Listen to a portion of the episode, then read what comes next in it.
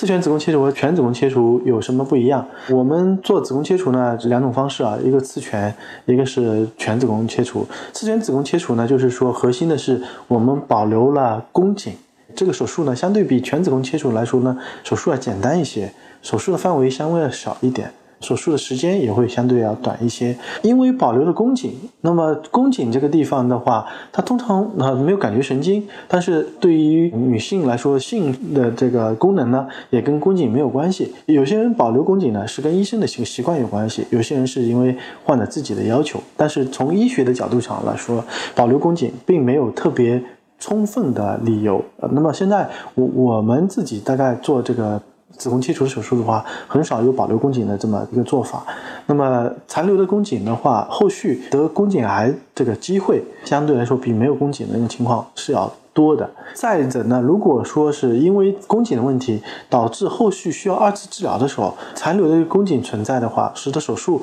相对来说也变得非常一些困难。所以呢，因此，从我们角度上来说，无论是你因为子宫肌腺症或者是子宫肌瘤，你要需要做子宫切除的时候，通常不去做保留子宫宫颈的这么一个做法。很多医院因为采用这个保留宫颈的做法呢，是习惯上的一个考虑，或者是说有些人认为对。盆底功能的这个支持是有帮助，但是呢，也没有得到特别确切的一个证据的来支持这样子的一个做法。做这个全子宫的切除的话，啊，虽然时间会稍微长一点，避免未来问题的这个机会啊，相对来说要多一些了，使得就是未来减少再次手术的这个风险。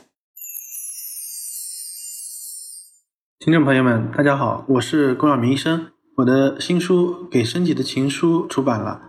这是我第一本的书，